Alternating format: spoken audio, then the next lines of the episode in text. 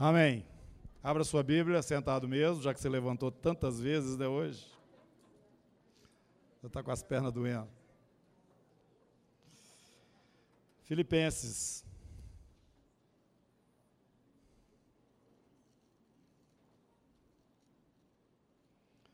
Carta do apóstolo Paulo à igreja em Filipos. Capítulo 3.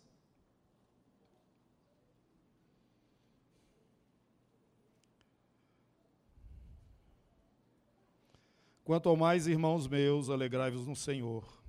A mim não me desgosta e é segurança para vós outros que eu escreva as mesmas coisas. Acautelai-vos dos cães. Acautelai-vos dos maus obreiros. Acautelai-vos da falsa circuncisão porque nós é que somos a circuncisão. Nós que adoramos a Deus no Espírito e nos gloriamos em Cristo Jesus e não confiamos na carne. Bem que eu poderia confiar também na carne. Se qualquer outro pensa que pode confiar na carne, eu ainda mais. Circuncidado oitavo dia da linhagem de Israel, da tribo de Benjamim, hebreu de hebreus, quanto à lei, fariseu, quanto ao zelo perseguidor da igreja, quanto à justiça que há na lei, irrepreensível. Mas o que para mim era lucro, isto considerei perda por causa de Cristo. Sim, deveras considero tudo como perda por causa da sublimidade, do conhecimento de Cristo Jesus, meu, meu Senhor, por amor do qual perdi todas as coisas e as considero como refúgio para ganhar a Cristo. Ser achado nele, não tendo justiça própria que procede de lei, senão a que é mediante a fé em Cristo, a justiça que procede de Deus baseada na fé, para o conhecer e o poder da sua ressurreição e a comunhão dos seus sofrimentos, conformando-me com ele na sua morte, para de algum modo alcançar a ressurreição dentre os mortos. Senhor, nós estamos aqui diante da tua palavra Espírito Santo, nós precisamos que tu nos ilumine, nos traga aquele entendimento que é, é o adequado, o necessário para cada um de nós aqui, dentro da nossa realidade. Portanto, que a tua palavra chegue e se acomode, ó Deus, de tal forma que ela produza o fruto que o Senhor deseja em nós. Em nome de Jesus, fique à vontade, Senhor, no nosso meio, porque diante de Ti aqui estamos. Em nome de Jesus. Amém. Nós estamos no livro de Atos. Eu li esse texto aqui em Filipenses para, de alguma forma, destacar um pouquinho mais este homem, Paulo, que nós temos seguido aí. O livro de Atos nos fala a respeito dele, principalmente o ministério né, que Lucas acompanhou. E então, é, nós temos visto as três viagens missionárias que ele fez, e na terceira dela ele foi então preso em Jerusalém e passou então a experimentar um período da sua vida de muita tribulação, muita luta. Então, volto agora para o livro de Atos, no capítulo 22. Paulo estava no templo, como um bom judeu que era, estava ali é, fazendo, entregando um voto também, junto com outros cristãos judeus. E por ser aquele momento um momento de festa em Israel, estavam ali vários judeus de outras partes do mundo, mas eu diria aqui que principalmente, eu creio, é, judeus que moravam em Éfeso, onde Paulo passou dois anos, e provocou uma situação muito forte, uma reação muito forte ali em Éfeso, nós já vimos isso. Mas ele, a partir da cidade de Éfeso, conseguiu influenciar a Ásia Menor ali, pelo seu testemunho, por dois anos ali ministrando na, na casa, no, no, na escola de Tirano, né? Então ele teve um tempo longo e o Senhor fez uma obra muito grande até que ele saiu de Éfeso por conta de uma revolta, passou, estava sendo perseguido, queriam matar Paulo. Então, eu estou dizendo aqui que, principalmente, alguns judeus de Éfeso estavam lá em Jerusalém nesse momento, quando Paulo foi lá entregar, inclusive, as ofertas que ele levantou nas igrejas da Macedônia, da Ásia, para ajudar os pobres judeus lá em Jerusalém. Foi esse um dos objetivos da sua viagem, a sua terceira viagem. Então ele estava levando ofertas, ele estava ali no templo, oferecendo ali também um, o, o seu compromisso, né, o voto que tinha feito, de acordo com as prescrições da lei, quando então foi reconhecido por estes que vieram desses lugares, que eu estou enfatizando principalmente Éfeso, e eles então começaram um, um, tumulto muito grande, prenderam Paulo e queriam linchar Paulo. Chegou então o comandante com alguns centuriões e cercaram ali a multidão, porque ali próximo do templo estava também a, a fortaleza de Antônia. Levaram Paulo até a fortaleza com a multidão toda em volta. E, segundo os próprios judeus, foi até com violência que o comandante segurou e tirou Paulo daquele, daquela confusão, mas ele não estava entendendo o que, que era. Ele pensava que Paulo era uma pessoa, mas na verdade ele não sabia exatamente quem era, e o povo todo querendo matar o Paulo. Então ele vai chegando lá, perto da entrada da fortaleza, onde ele seria preso, guardado, capítulo 22 de Atos. Então Paulo pediu para falar para o povo. E no verso, no capítulo 22, verso 38, vamos começar aí. É, o comandante então fala para Paulo: Não és tu, porventura, o egípcio que há tempo sublevou e conduziu ao deserto quatro mil sicários? Desculpe, 21. 21, 38. 21, 38. O que, que eu falei? Eduardo, a idade me, me protege. é isso aí, 21, 38. Então o comandante falou para o Paulo, né? Do, do, pensando que ele era, você não é esse cara.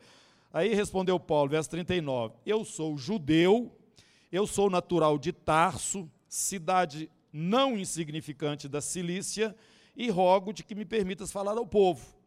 Obtida permissão, Paulo, em pé na escada, fez com a mão sinal ao povo, fez-se grande silêncio e ele falou em língua hebraica, dizendo: Irmãos, pais, ouvi agora a minha defesa perante vós. Porque não podia falar no meio daquela confusão toda, o pessoal gritando, pega, pega, pega, né? Você não sabe quem é que pega, e, e esse sujeito, ele é, ele é isso, ele é aquilo, e já foram cobrindo ele de, de porretada lá. Então ele fala, quando eles ouviram, no verso 2, que ele estava falando em hebraico, guardaram ainda maior silêncio. Então Paulo continuou. Eu sou judeu, para começar. Nasci em Tarso da Cilícia, sou um judeu helênico, né? Mas criei-me nesta cidade, aqui fui instruído aos pés de Gamaliel, segundo a exatidão da lei de nossos antepassados, sendo zeloso para com Deus, assim como todos vós o sois no dia de hoje, pelo menos parece, né? Porque estavam lá no templo. Eu persegui este caminho, os cristãos eram conhecidos como aqueles que eram do caminho, eles eram reconhecidos dessa forma. Eu persegui este caminho até a morte, prendendo e metendo em cárceres homens e mulheres, de quem são testemunhas, preste atenção, são testemunhas disso o sumo sacerdote e todos os anciãos que estão aqui, ó. Aqui bem pertinho de vocês.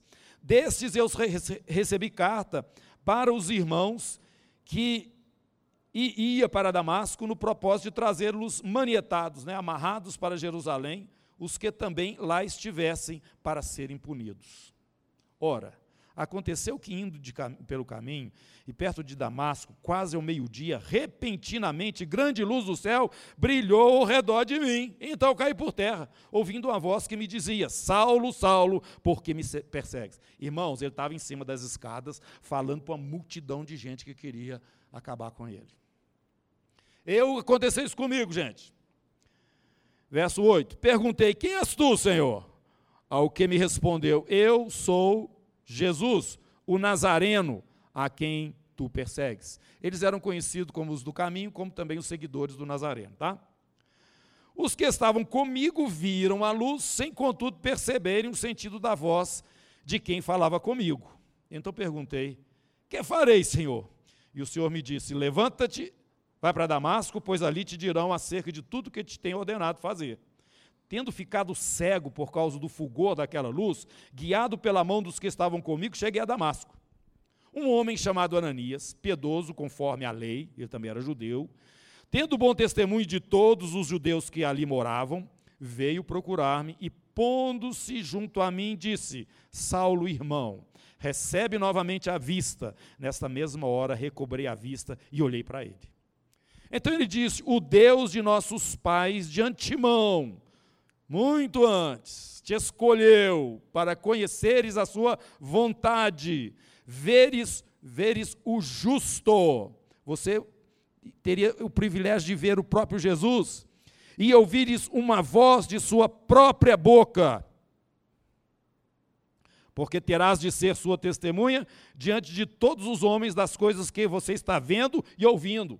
E agora, por que te demoras? Levanta-te, recebe o batismo, lava os teus pecados invocando o nome dele. Tendo eu voltado para Jerusalém, enquanto orava no templo, sobreveio-me um êxtase, e vi aquele que falava comigo: Apressa-te e sai logo de Jerusalém, porque não receberão o teu testemunho a meu respeito. Eu disse: Senhor, eles bem sabem que eu encerrava em prisão nas, e, e nas sinagogas açoitava os que criam em ti. Quando se derramava o sangue de Estevão, tua testemunha, eu também estava presente, consentia nisso e até guardei as vestes dos que o matavam. Mas o Senhor me disse: Vai, porque eu te enviarei para longe aos gentis. Ao ouvirem, ouvir, ouviram-no até essa palavra e então gritaram dizendo: Tira esse homem da terra, porque não convém que ele viva. Irmãos, eu quero é, é, reforçar um pouquinho aqui é, a, o apóstolo Paulo, porque a vida dele confirma o testemunho e tudo aquilo que ele é, pregou, anunciou e fez. Esse homem teve a ousadia de dizer o seguinte: sede meus imitadores, como eu sou de Cristo. Esse homem teve uma experiência com o Senhor, é, eu diria assim, bem atípica. O fervor dele e o conhecimento que ele tinha das tradições judaicas, da lei judaica e de tudo que dizia respeito ao povo judeu, era alguma coisa muito sólida, muito dentro dele. Ele não fazia as coisas que fazia quando perseguia a igreja com dor na consciência, não. Ele fazia aquilo certo de que estava cumprindo o próprio desejo de Deus. Mas ele tem uma experiência, e eu quero que você agora pare e medite nisso. Esta experiência, ela quebra completamente aquele estado de conforto, de segurança, de ser ele um homem da, da, da, do, do grupo dos fariseus, hiper radicais, bem daqueles conservadores em relação à lei, e toda aquela segurança que eles tinham a partir do conhecimento que tinham da, da lei e também dos profetas, aquilo é quebrado, porque de uma hora para outra parece que as coisas não têm a sua sequência normal, ou são interrompidas abruptamente dentro da visão dele, da experiência dele até então. Ele encontra com Jesus no caminho para Damasco. Irmãos, o que Paulo conhecia e sabia para ele já era suficiente. Ele não precisava de mais nada, não. Se você fosse falar para ele, pregar para ele, tomara que você não fosse mesmo um judeu, porque se fosse, já ia te prendendo, né? Mas em não sendo judeu, não ia alterar nada da forma como ele entendia, a forma como ele via.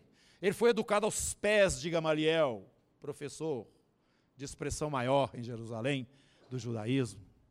Ele, em relação aos seus colegas que estavam ali, ele ele estava mais alto, é, é, o que ele fala à igreja da Galácia quando ele vai mostrando quem ele era no passado. E esse, esse homem, irmão, como nós lemos aqui na carta aos Filipenses, ele falou o seguinte, gente, eu estava bem situado.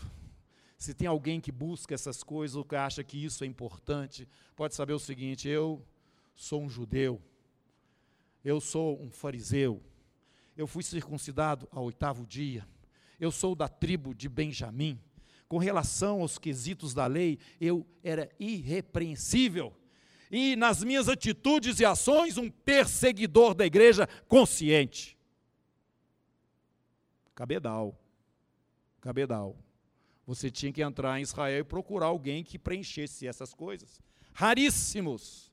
Talvez ninguém, talvez como Paulo foi essa pessoa é, tão determinada e tão consciente do que fazia, tendo em vista o seu conhecimento passado da lei e de todas as tradições judaicas. Este homem encontrou com Jesus. E Jesus disse para ele o seguinte: você não está perseguindo, não é o Ananias, não é o pessoal lá de Jerusalém que você tá, é, concordou em matar, o Estevão, você está perseguindo a mim. Eles fazem parte do mesmo corpo do qual eu sou cabeça.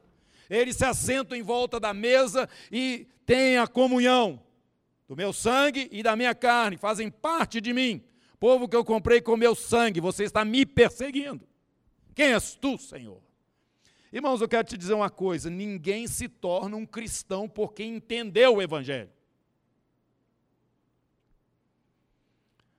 Tem que ter algo especial de Deus para mudar você em uma outra pessoa. Foi o que Deus fez com Paulo, e eu quero te perguntar: isso aconteceu com sua vida mesmo? você está simplesmente informado a respeito do Evangelho e porque não houve um outro argumento junto para que você pudesse escolher, então você está andando e deixando as coisas caminhar. Porque duas coisas são necessárias, irmãos. Enquanto estamos aqui, nós temos que ser testemunhas genuínas. A vida nossa tem que mostrar aquele que está em nós. Segundo, Enquanto estamos aqui, precisamos ser trabalhados, porque a nossa esperança está ainda além daquilo que é o momento em que vivemos. Aquele que com ele perseverar, com ele também reinará. Desenvolvei a vossa salvação com temor e tremor. E aqui nós temos na vida desse irmão isso tão claro. Tão claro. Quem és tu, Senhor? Quem é esse Jesus para nós? Quem é esse Jesus para você? Ele agora é preso. O pessoal quer matar o Paulo. Então ele é guardado e levado perante o Sinédrio. Capítulo 23. Paulo diante do Sinédrio. Ali em Jerusalém, julgamento, tribunal. Fitando Paulo os olhos no Sinédrio, disse: Varões e irmãos, tenho andado diante de Deus com toda a boa consciência até o dia de hoje. Mas o sumo sacerdote Ananias mandou aos que estavam perto dele que ele batessem na boca. Então lhe disse Paulo: Deus há de ferir-te, parede branqueada. Traduzindo isso aí, seu hipócrita. Tu estás aí sentado para julgar-me segundo a lei, e contra a lei mandas agredir-me? Os que estavam ao seu lado disseram: Estás injuriando o sumo sacerdote de Deus? Respondeu Paulo: Eu não sabia, irmãos, que ele é sumo sacerdote. O sumo sacerdote mudava todo ano, viu, gente? O sumo sacerdote. Né? E respondeu Paulo: Não sabia, irmãos, que ele é sumo sacerdote, porque está escrito, né? Eu estou caminhando aqui segundo a lei: Não falarás mal de uma autoridade do teu povo. Sabendo Paulo que uma parte do sinédrio se compunha de saduceus, que eram exatamente os sacerdotes, e outra de fariseus, exclamou: Varões e irmãos, eu sou fariseu, filho de fariseus, no tocante à esperança e à ressurreição dos mortos, sou julgado. Ele se defendendo. Jesus disse: Vocês serão minhas testemunhas em Jerusalém. Vocês vão dar testemunha aí. Vocês vão dar testemunho em Samaria, vocês vão dar testemunho na Judéia, vocês vão dar testemunho até os confins da terra. E eu separei você, Paulo, e eu vou te colocar diante de César. Você vai testemunhar diante do imperador. Irmãos, a obra de Deus é uma coisa assim maravilhosa. Deus já tem ela programada. A gente fala no capítulo 2 de Efésios que Deus já tem obras preparadas para que você caminhe nela. Não, não fique preocupado com aquilo que está acontecendo no momento, aquela hora assim mais difícil. Que parece. Tá, se Deus já traçou um caminho, você vai passar por ele. Você tem que confiar. Eu confio em ti, eu confio, eu confio em ti, eu confio. Eu confio em ti. Foi o que aconteceu com o nosso irmão. Ele foi encaminhado pelo Senhor. Desde o momento em que ele foi alcançado, a partir daquela hora, o Senhor já disse para ele através ali de Ananias, que ele seria um instrumento e um testemunho de Deus é, em vários lugares, né? Mas até lá em Roma. Então ele falou: Estou sendo julgado por causa da esperança da ressurreição. E os judeus, tanto os fariseus quanto os saduceus, tinham essa questão como uma questão que não fechava de maneira alguma. Os saduceus, que eram estes que estavam nesse momento ali, eram sacerdotes, que eram mais da seita dos saduceus, eles não acreditavam na ressurreição. Enquanto que os fariseus criam. E ele estava sendo julgado ali naquele momento por pessoas dos dois grupos que eram contra ele, porque ele era do caminho, ele era do, da do turma dos nazarenos, porque ele estava criando confusão no meio do, do, judaísmo, falando as coisas que dizia e anunciando este Yeshua lá de Nazaré como sendo o Messias prometido lá nas Escrituras do Antigo Testamento. Então, quando Paulo falou isso, irmãos, Paulo ele, ele dominava aquilo tudo. Ele sabia que se ele dissesse isso, ele ia criar um problema ali e o julgamento deles ia ser mesmo, ia parar. Por quê? Judeu, saduceu não combina com fariseu. E os dois têm esse ponto de divergência. E aí então, olha o que acontece. Houve, pois, verso 9, grande vozeria, levantando-se alguns escribas da parte dos fariseus, contendiam, dizendo: Olha, não achamos neste homem mal nenhum. Será que algum espírito ou anjo lhe tenha falado? Tomando vulto a Celeuma, temendo o comandante que fosse Paulo espedaçado por eles, mandou descer a guarda para que retirassem dali e o levassem para a fortaleza novamente. Ele foi levado para a fortaleza novamente. E aí que está o problema. Né? Paulo fala para a multidão. Agora ele vai para o julgamento do sinédrio. Os anciãos de Israel se ajuntam para julgar, estão querendo matar o Paulo de todo, a todo custo.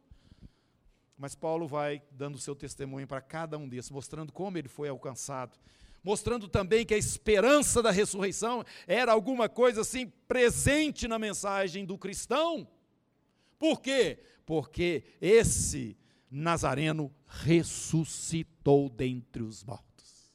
Ele apareceu para mim. Eu caí no chão, ele conversou comigo, eu ouvi a sua voz, eu vi quem falava comigo.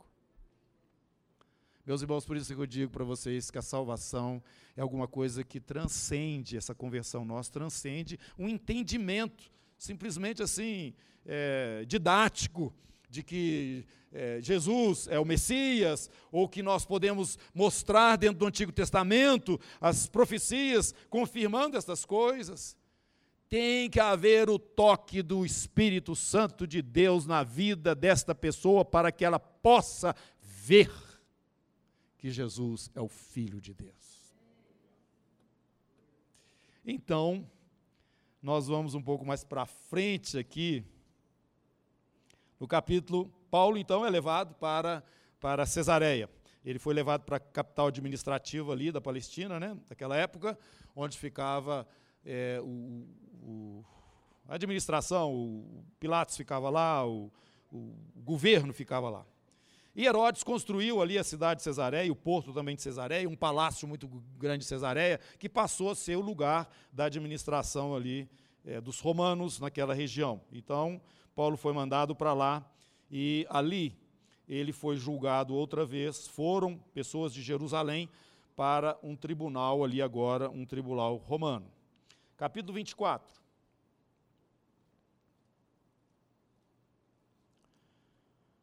Cinco dias depois, desceu o sumo sacerdote Ananias com alguns anciãos e com certo orador chamado Tértulo, os quais apresentavam ao governador é, Libelo contra Paulo.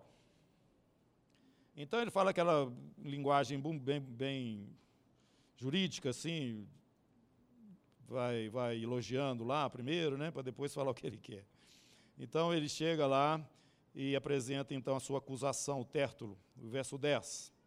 Agora chegou a hora de Paulo, né? Paulo, Paulo, tendo-lhe o governador feito sinal que falasse, respondeu: Sabendo que há muitos anos tu és juiz desta é, nação, sinto-me à vontade para me defender. Este aí é o Festo, né? Ele está lá diante do governador. Visto poderes verificar que não há Festo não Félix, Visto poderes verificar que não há mais de 12 dias desde que subi a Jerusalém para adorar. Eu tinha acabado de chegar da minha terceira viagem missionária, estava lá no templo e aconteceu esse negócio todo. E, me acharam, e não me acharam no tempo discutindo com alguém, nem tampouco amotinando o povo, fosse na sinagoga ou na cidade, nem te podem provar as acusações que agora fazem contra mim. Porém, confesso-te que, segundo o caminho, ou a seita dos nazarenos, né? E quem eles chamam seita, assim eu sirvo a Deus de nossos pais, acreditando em todas as coisas que estejam de acordo com a lei e nos escritos dos profetas. Eu não estou negando a aliança antiga, é, o Velho Testamento, não. Tendo esperança em Deus, como também estes a têm, de que haverá ressurreição tanto de justos como de injustos. Eu estou pregando isso e eu creio nisso. Por isso também me esforço por ter sempre consciência pura diante de Deus e dos homens. Então, irmãos, aqui ele está colocando esse segundo ponto que eu, que eu, falei. Essa, em primeiro lugar, nós precisamos de, de, da, da salvação em Cristo Jesus, estamos aqui para ser testemunhas desta obra maravilhosa de Deus, mas existe uma obra de Deus em nós para que também nós possamos reinar com Ele. E essa preocupação de Paulo. Por isso me esforço por ter sempre consciência pura diante de Deus e dos homens, porque vai ter ressurreição. E de acordo com o texto que nós lemos lá no, em Filipenses capítulo 3, ele termina falando o seguinte: Eu quero alcançar a ressurreição. Não que ela, é, ele está falando que é, algumas pessoas pensam o seguinte, mas, mas vai ter a ressurreição. Ele mesmo ensina sobre a ressurreição. O que ele está falando ali em capítulo 3 de Filipenses, irmãos, é uma ressurreição superior que eu quero. Eu quero, naquele dia do Senhor, receber um galardão inteiro na ressurreição. Então, quero que nós observemos né, essa experiência forte com esse Jesus que de uma hora para outra aparece dentro do Senado de Israel, trazendo essa salvação que hoje está estendida a todos nós também. Mas o fato de que esses que Deus de antemão conheceu, como o apóstolo Paulo, você e eu, ele tem algo preparado para nós. Cada um tem a sua suas obras, a sua estradinha aí no Senhor, não é? E em andando nelas, fielmente, eu estarei desenvolvendo a minha salvação. Que seria essa, esse desenvolvimento? É no dia de Cristo, no dia da ressurreição, eu então receber o meu galardão inteiro. Acorda o irmão que está do seu lado aí, mexe com ele aí. Acorda. Esse negócio é importante. Você dorme aqui e depois chega lá, você fica com o olho regalado, falando, não, não escutei isso. Ninguém me falou? Vai ter o dia de conferir as contas, irmãos.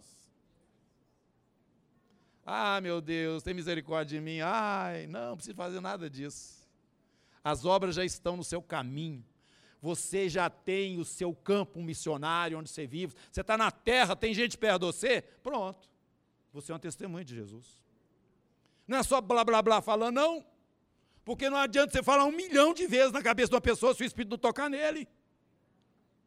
Tem que haver algo sobrenatural de Deus tocando naquela vida. Ninguém virá a mim se pelo Pai não lhe for concedido. O que nós temos que fazer, meu irmão, não é salvar o mundo, não. Isso é Jesus que faz. Nós temos é que dar testemunho. E aqueles que de antemão têm os seus nomes já registrados no livro da vida eles vão receber a palavra de coração aberto e serão transformados, como Paulo foi. Então, tira esse peso. Tá? É só você ser fiel. Se somos fiéis, se somos infiéis, ele permanece fiel porque ele não pode mudar, isso é caráter dele. Agora, se nós o negamos, ele também há de nos negar. Sabe o que é isso? É Jesus falou assim: isso aí não é meu, não. Isso aí não. Se com ele perseveramos, nós também vamos reinar com ele. Então, irmãos, Deus vai sempre ser fiel com você. E nós te aconselhamos, de acordo com a palavra de Deus, a permanecer perseverando, porque então ele vai trazer para você, como ele prometeu e fez e a fazer também aqui através da vida do apóstolo Paulo. Pois bem, é, foi nessa prática, aliás, verso 17, depois de anos vim trazer esmolas à minha nação e também fazer oferendas. Foi nessa prática que alguns judeus da Ásia me encontraram, da Ásia, tá vendo? Por isso que eu estou falando, principalmente de Éfeso, que era a, centra, a cidade central ali na Ásia Menor. Já purificado no templo, no rito judaico, né? sem ajuntamento e sem tumulto, os quais deviam comparecer diante de ti agora e me acusar, se tivesse alguma coisa contra mim ou estes mesmos digam que iniquidade acharam em mim por ocasião do meu comparecimento perante o, o Sinédrio. Eu estava lá também, fui julgado diante do Sinédrio.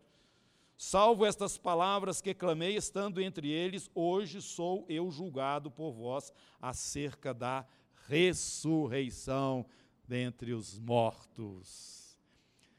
Irmão, você vai ressuscitar, se você morrer, né? Você vai ressuscitar. Os irmãos nossos que já morreram também vão ressuscitar o corpo dele, porque eles estão vivos na presença do Senhor hoje. Tá? Quem dorme é o corpo físico, a sua alma e seu espírito vão para o Senhor. Os irmãos que já partiram já estão na presença de Deus, já está tá uma gostosura. Ah, gostoso. Por isso que Paulo fala o seguinte: não quero que sejais ignorantes com respeito aos que dormem, irmãos. Para com isso. Fica chorando aí, aumentando, multiplicando o luto. Tá certo que a gente fica é, com saudade, mas nós todos vamos nos reunir de novo. Todos. Eles já estão com o Senhor. Tá?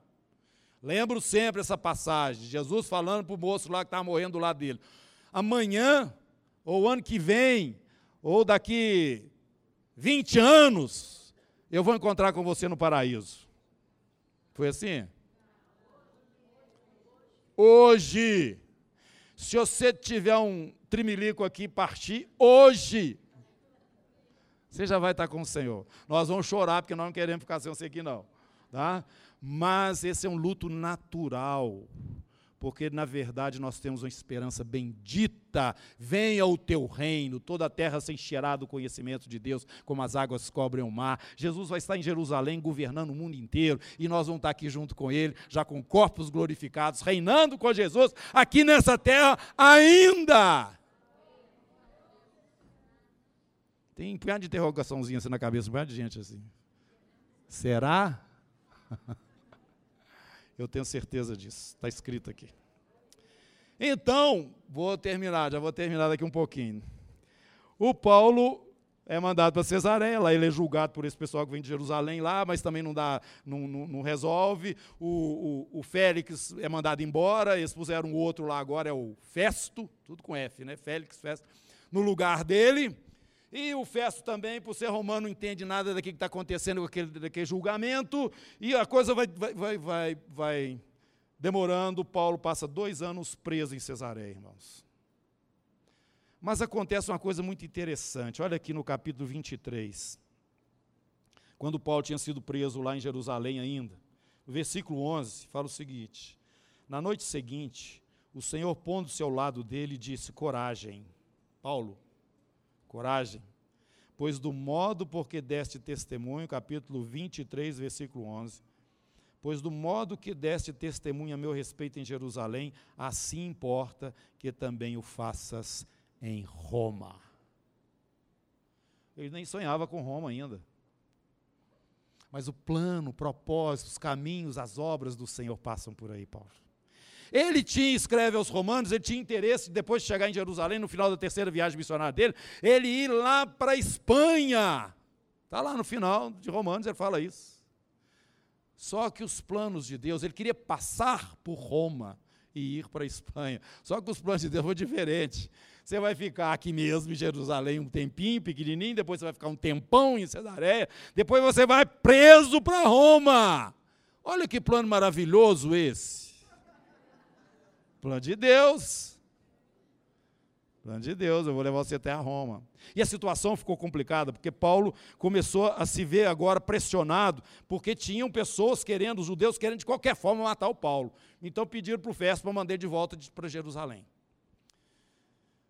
E Paulo já sabia disso, porque já saiu de Jerusalém já jurado de morte. Ele sabia que se ele saísse lá de Cesareia para Jerusalém novamente, em é, obviamente ele seria morto pelo julgamento, se houvesse, porque ele estaria num tribunal outra vez judaico. Mas ele, no trajeto, o pessoal já estava tudo armado para matar o Paulo.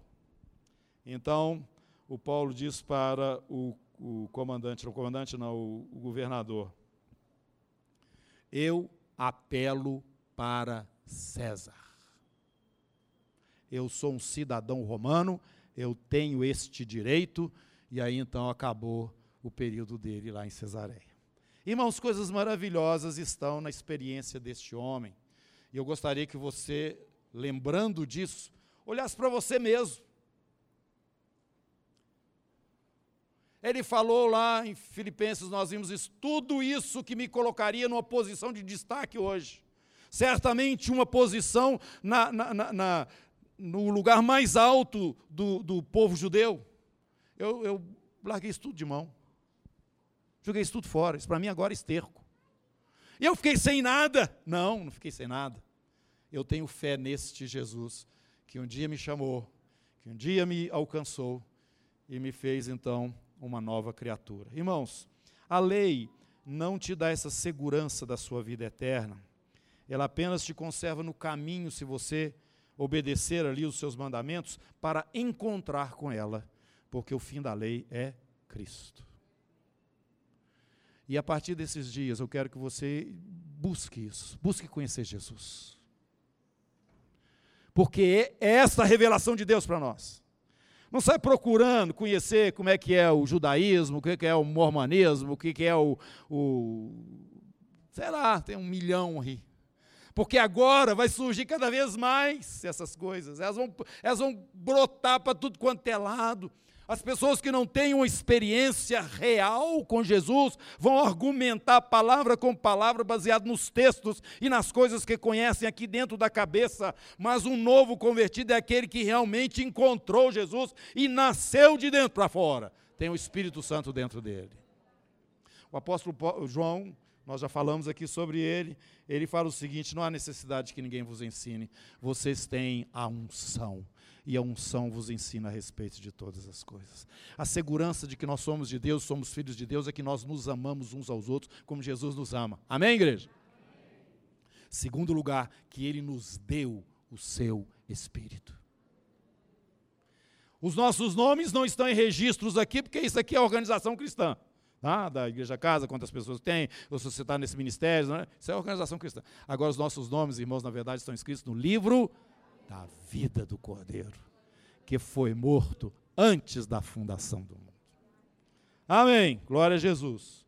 Fortaleça o seu coração, fortifica-te na graça que está em Cristo Jesus e vamos caminhando, irmãos, até aquele momento glorioso quando o Senhor há de nos chamar e vamos encontrar todos nos ares.